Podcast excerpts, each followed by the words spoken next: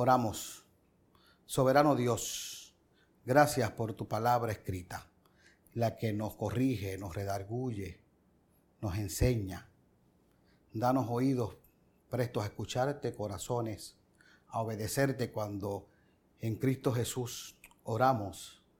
Amén y amén. En la saga de películas Rocky, tras la desilusión de los fanáticos con la entrega de su quinta película, para compensar, 16 años después aparece nuevamente este personaje con un reto en la película Rocky Balboa. En esta película Rocky, un boxeador ya retirado y entrado en sus 60 años, tiene un último combate al enfrentarse al joven campeón de los pesos pesados. Esto como consecuencia de una pelea simulada por computadora donde entraban los datos de cada boxeador, ¿verdad? Y en esa pelea de simulación se le otorga la victoria al veterano boxeador. Situación que enfurece al joven campeón y reta a Rocky a una pelea de boxeo real. Y aquí los tenemos. Por un lado, un campeón joven, ágil y rápido, con el mundo por delante, pero con un ego terrible. Y por el otro, un veterano golpeado por la vida y por el deporte. Triste por las circunstancias de la vida, pero con una pegada de hierro. Y a lo mejor no era la sombra de lo que fue en su época, pero Rocky tenía una cualidad. No sé si para bien o para mal, pero no importa cuán duro le peguen, no importa cuán duro lo tumben, él siempre se levanta. Y aquí tenemos a ambos boxeadores frente a frente en un combate que te mantiene en el filo del asiento en un combate en el que diríamos, ¿qué encuentro, señores? Y aunque al final de la película la victoria es para el joven campeón, el corazón de la fanaticada estaba con aquel veterano. Para ellos la victoria era de aquel boxeador a la cual ellos gritaban, Rocky, Rocky, Rocky a través de la historia, estoy seguro que hemos presenciado grandes combates, batallas épicas en los deportes, en las películas, en lugares de entretenimiento, en circos. Esto me recuerda la historia de un hombre que va al dueño, al dueño de un circo y le dice, te tengo un espectáculo tremendo te tengo un espectáculo que te va a llenar el circo de gente. Y él le dice, sí, ¿cuál es? Y él dice, un león y un chivo peleando en la misma jaula. Y el dueño del circo le dice, wow, eso está tremendo, eso puede traerme mucha gente, me gusta, pero ¿cuánto me va a costar ese espectáculo? Y el hombre lo mira y le dice, 25 mil dólares. El dueño del circo se asombra y le dice, 25 mil dólares. ¿Tú no crees que eso es mucho dinero? Justifícame para yo pagarte esa gran cantidad. Y el hombre le dice que te justifique. Bueno, ¿y cuánto tú crees que nos saldría para cada función comprar un chivo nuevo?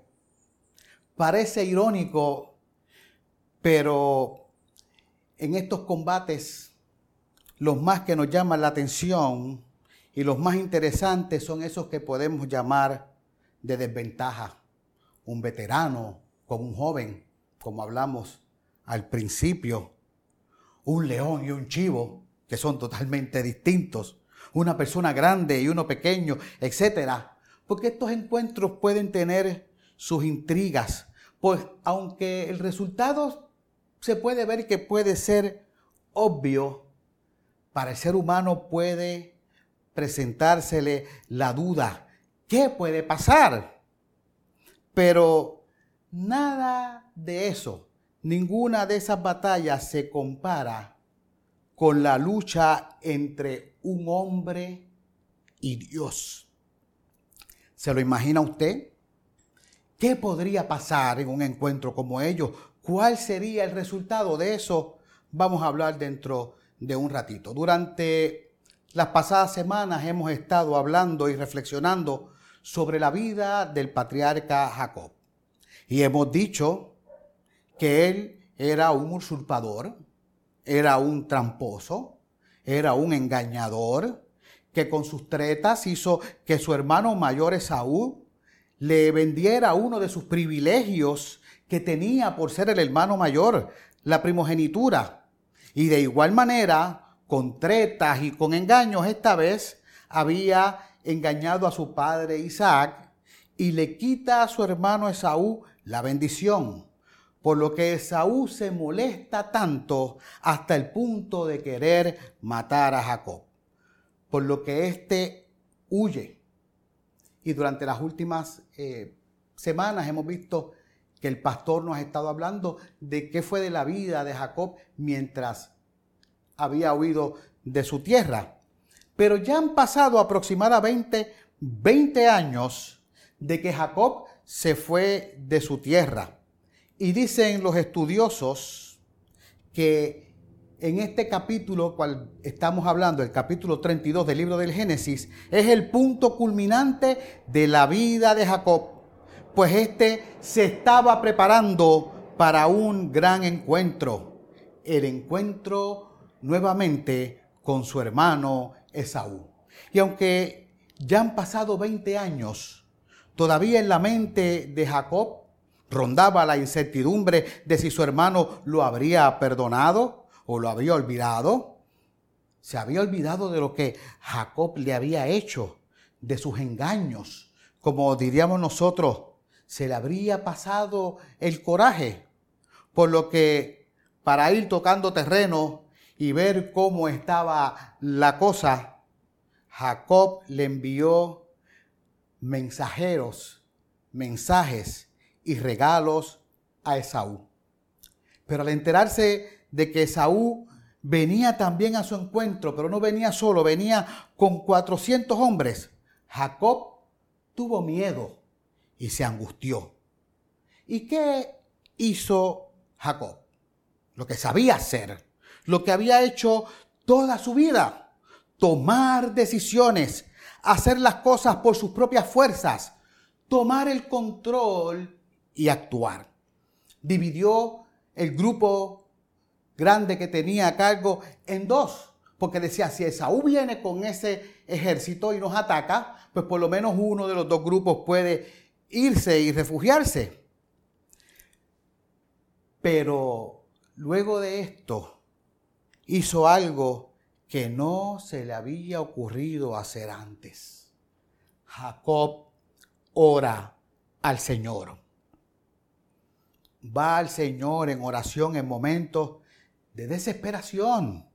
Y le recuerda a Dios la promesa que le había hecho. Y le cuenta sus temores. Y aquí tenemos que detenernos un poco porque ¿cuántos de nosotros hemos hecho como Jacob? Estaba yo viendo los otros días las redes sociales y vi un mensaje que me llamó mucho la atención porque decía, ¿Qué haces cuando no puedes más? Y la otra persona le contesta una oración. ¿Por qué tenemos que esperar a no poder más para recurrir a la oración? ¿No debería ser la oración primero que todo? ¿No hacemos eso nosotros también hasta en las cosas más sencillas de la vida? A veces al despertar en la mañana tenemos tantas tareas que nos levantamos y vamos directo a hacerlas y no vamos primero al Señor en oración. Por ahí debió haber empezado Jacob, él y nosotros también, poniendo todo en las manos de Dios primero. Jacob tenía la promesa de Dios, ¿recuerdan? La promesa de la tierra, de la descendencia, del cuidado. la promesa de que el Señor estaría con él, de que tendría su protección todo el tiempo. Incluso Jacob había visto ángeles en su campamento, pero simplemente Jacob no confiaba y actuaba a su forma. Él dominaba su propia vida. Su fuerza era sí mismo. Así que después de haber orado y después de haber dormido, como dicen los versículos antes a los leídos, él volvió a hacer lo mismo. Querer ganar con sus propias fuerzas lo que Dios ya le había prometido. Por lo que entonces vuelve a enviarle a su hermano Esaú ganado, regalos para querer entonces así ganar el favor de su hermano por medio de su propia astucia, mediante sobornos. Así que el problema del encuentro con Esaú era el corazón de Jacob. Él no estaba listo para enfrentar a su hermano. No se había rendido totalmente a Dios y tenía demasiada confianza en él mismo. Por lo que cuando quedó solo, pues había enviado entonces a sus hijos y a sus esposas al otro lado, cuando ya nada ocupaba su mente, cuando nada ocupaba su atención, cuando a lo mejor esperaba el momento para dirigirse al Señor en oración, dice el texto, que luchó con él un varón hasta que rayaba el alba. Es decir, que luchó toda la noche. ¿Se imaginan eso ustedes?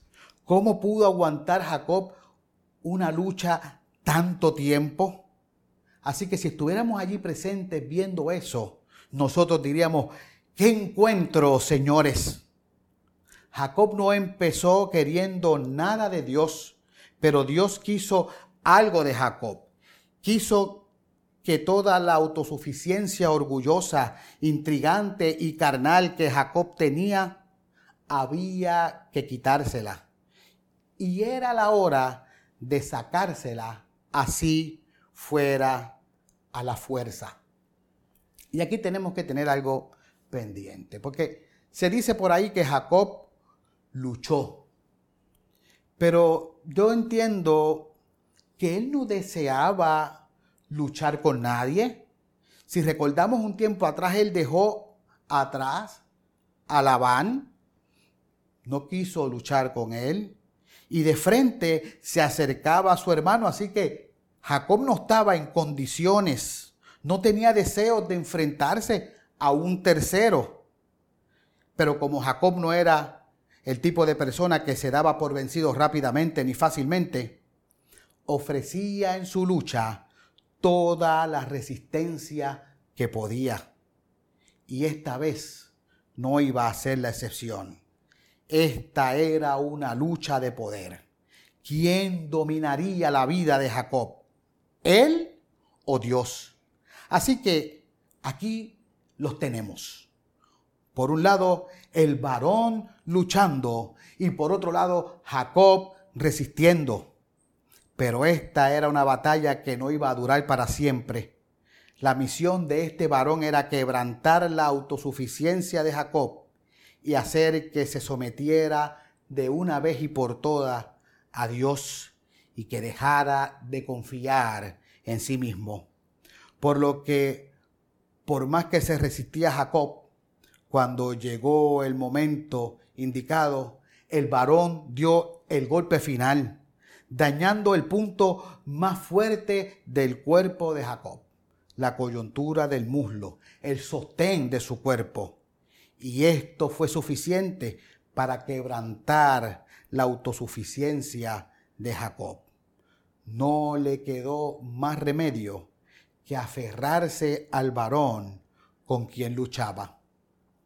Esta lucha marcó un nuevo comienzo en la vida de Jacob. Cuando el varón le preguntó su nombre, él tuvo que contestar, Jacob. Jacob significa lo que él era, un engañador, un tramposo. ¿Se imaginan ustedes la vergüenza que debió sentir cuando tuvo que reconocer quién era realmente?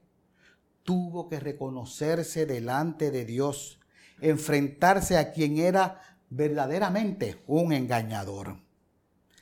Y a ese era el punto que se quería llegar, al punto de confesar quién verdaderamente era, que él pudiera decir, soy un engañador.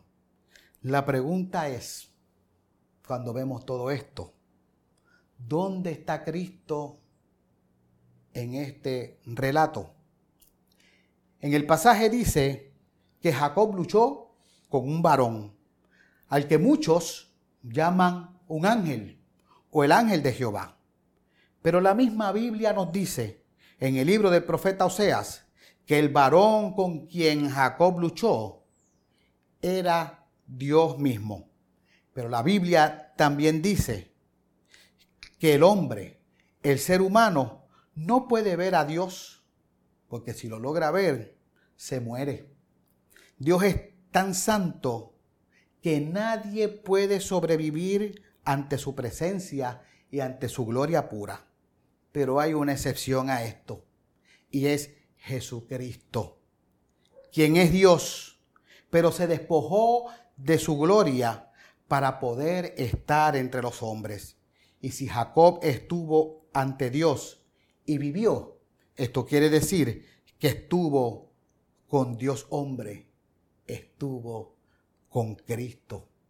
Y esto es una de las teofanías, o sea, una de las muchas veces que Jesús aparece prefigurado en el Antiguo Testamento.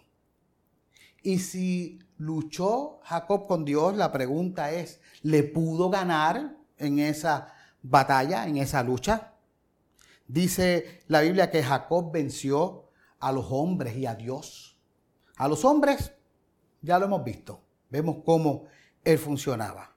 Pero a Dios sabemos nosotros que no podemos salir victoriosos de la manera normal en una lucha con Dios. Es como si tuviéramos por un lado un huevo y por otro lado una piedra. Si yo le tiro la piedra al huevo, ¿qué se rompe? El huevo. Pero si fuera al revés, que le tiro el huevo a la piedra, el huevo también se rompe. De maneras ordinarias no podemos ganarle a Dios. Dice el texto que un solo toque de Dios fue suficiente. Un solo toque de Dios lo marcó para siempre. En una batalla normal entre dos seres humanos gana el que vence. Pero en una batalla con Dios gana quien se reconoce, quien se humilla y quien se rinde ante la voluntad del Señor. En una batalla con Dios ganas cuando reconoces que con tus propias fuerzas no puedes resistir más y te rindes a Dios. Jacob salió victorioso cuando se quebrantó y cuando reconoció su necesidad de ayuda. Ahí recibió su bendición y esta vez no la robó. En el momento débil recibió el nombre de victorioso recibió el nombre de Israel. Voy a tomar estos últimos minutos para contar algo que pasó en mi vida, para que veamos cómo son las batallas con Dios. El llamado a servirle al Señor, el llamado del Señor yo lo había recibido desde muy joven, pero no quería aceptarlo yo quería hacer otras cosas en mi vida. No quería estar eh, siendo ministro, ni siendo sacerdote, ni siendo, eh, ni respondiendo ese llamado. Y yo quería hacer otras cosas. Y tuve la oportunidad de hacer otras profesiones que quería, dedicarme a otras cosas que quería hacer. Pero de momento cuando vengo aquí a esta iglesia, se me presenta nuevamente la oportunidad o el llamado de servir al Señor. Por más que me resistí, por más que le di vueltas, el Señor siempre va a hacer su voluntad. Él siempre va a ganar. Nosotros ganamos cuando nos reconocemos y nos rendimos a seguir su voluntad. Toda su vida Jacob había luchado. Había luchado con Esaú, había luchado con Labán, había luchado con Dios. De igual manera, todos nosotros tenemos nuestras batallas, tenemos nuestras luchas y luchamos con los demás con el afán de sobresalir, pero también luchamos con Dios. Y a veces podemos pensar que le ganamos y que nos salimos con la nuestra, haciendo nuestra voluntad y nos resistimos a la voluntad de Dios y queremos hacer lo que nos place, pero a la larga nos vamos a cansar de esa lucha. ¿Saben ustedes que tener éxito en la vida es vivir la voluntad de Dios en ella?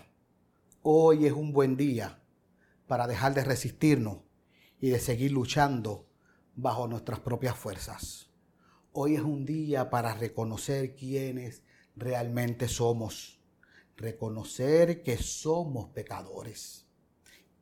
Y es un buen día para descansar en quien puso a Jacob en su lugar.